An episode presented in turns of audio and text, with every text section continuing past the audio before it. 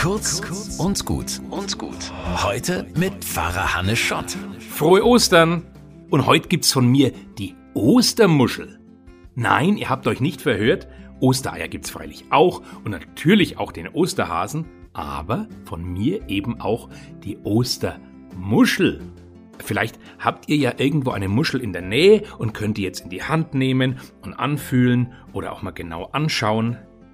Warum denn eine Ostermuschel?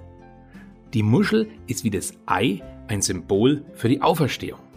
Von außen schaut sie tot aus, wie ein Stein, aber drin, da ist sie lebendig. Damals, vor 2000 Jahren, nach dem ersten Ostern, haben die ziemlich schnell gesagt, das ist ja wie beim Jesus. Der war auch tot und im Grab und hinterm Stein dann der lebendige Auferstandene. Und so eine Muschel, die ist schon auch ein Vorbild. Wie eine Schnecke hat die ihr Haus immer bei sich dabei. Das hätte ich auch gern. Ich würde mich gern auch überall daheim fühlen, egal wo ich gerade bin.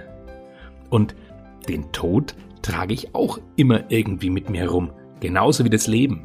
Beides ist jeden Moment möglich. Ich verschenke heute jedenfalls zum Osterei noch eine Muschel dazu. Und wenn die aus sind, male ich einfach auf die Ostereier noch eine Muschel drauf. Es gibt übrigens einen Fisch, der heißt Seehase. Vielleicht bringt er ja die Ostermuschel. Kurz und gut.